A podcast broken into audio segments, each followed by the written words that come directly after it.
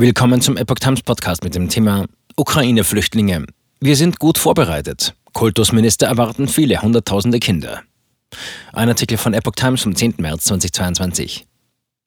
Viele hunderttausend Kinder aus der Ukraine könnten nach Einschätzung der Kultusminister bald auf deutsche Schulen gehen. Für sie soll es mancherorts gesonderte Klassen geben und psychosoziale Betreuung.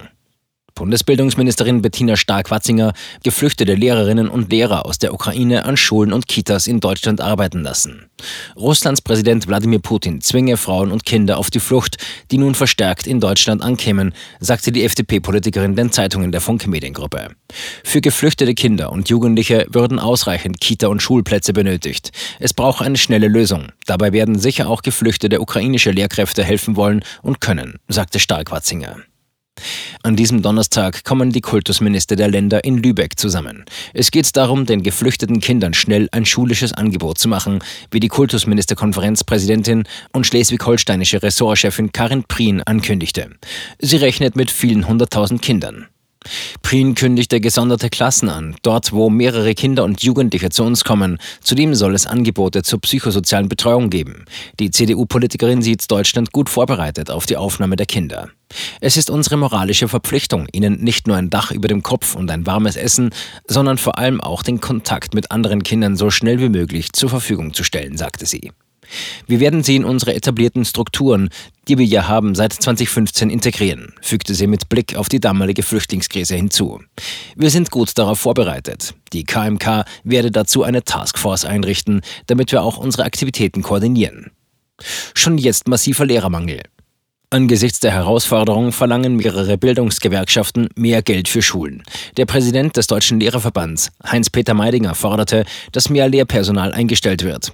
Ich kann mir vorstellen, dass man hierfür auch verstärkt Lehramtsstudenten und pensionierte Lehrkräfte gewinnen kann, weil es da eine enorme Hilfsbereitschaft in der Gesellschaft gibt. Aber dafür muss der Staat auch zusätzliche Ressourcen bereitstellen, sagte er den Funke-Zeitungen. Schon jetzt gäbe es einen massiven Lehrermangel. Der Vorsitzende des Verbands Bildung und Erziehung VBE, Udo Beckmann, sagte, dass das Schulpersonal in der Regel nicht für Traumaarbeit ausgebildet sei. Um den speziellen Bedürfnissen dieser Kinder in der jetzigen Situation bestmöglich begegnen zu können, braucht es multiprofessionelle Teams, sagte Beckmann dem Redaktionsnetzwerk Deutschland. Die Vorsitzende der Gewerkschaft Erziehung und Wissenschaft GEW, Maike Finnen, erklärte, die Lehrkräfte und die pädagogischen Fachkräfte müssen für das Thema Krieg, Flucht und Traumata sensibilisiert werden. Dafür benötigen sie Fort- und Weiterbildungsangebote. Täglich über 13.000 ukrainische Flüchtlinge. In den vergangenen drei Tagen sind allein in Berlin täglich mehr als 13.000 ukrainische Flüchtlinge angekommen. Das seien jedoch nur die Zahlen der Busse, Züge und registrierten Angekommenen, sagte Berlins regierende Bürgermeisterin Franziska Giffey am Mittwochabend nach einer Senatssondersitzung. In den zurückliegenden zwei Wochen sei die Anzahl von Menschen im mittleren fünfstelligen Bereich in der Hauptstadt angekommen.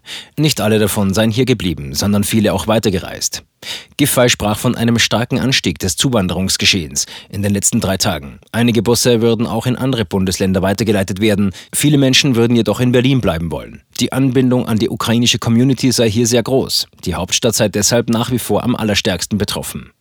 Um die Aufnahme und Unterbringung der Menschen zu organisieren, will die Landesregierung den ehemaligen Flughafen Tegel als Ankunfts- und Verteilzentrum reaktivieren. Das Zentrum soll nach Angaben Giffey's sukzessive aufgebaut werden, um dort zur Erstunterbringung Platz für 2500 bis 3000 Menschen zu schaffen. Neben Tegel will der Senat auch andere große Anlaufstellen zur Unterbringung prüfen. Zudem werde man die Bundeswehr per Amtshilfe ersuchen, um Unterstützung bitten. Seit Beginn der russischen Invasion in die Ukraine sind nach Angaben des UN-Flüchtlingshilfswerk UNHCR schon mehr als 2,1 Millionen Menschen geflohen, Stand Dienstag, hauptsächlich Frauen und Kinder. Ukrainischen Männern zwischen 18 und 60 Jahren hat die Regierung in Kiew die Ausreise untersagt. Sie unterliegen der Wehrpflicht. In ganz Deutschland wurden inzwischen mehr als 90.000 Kriegsflüchtlinge von der Bundespolizei festgestellt. Da an den EU-Binnengrenzen keine Grenzkontrollen stattfinden, könnte die Zahl aber schon wesentlich höher sein.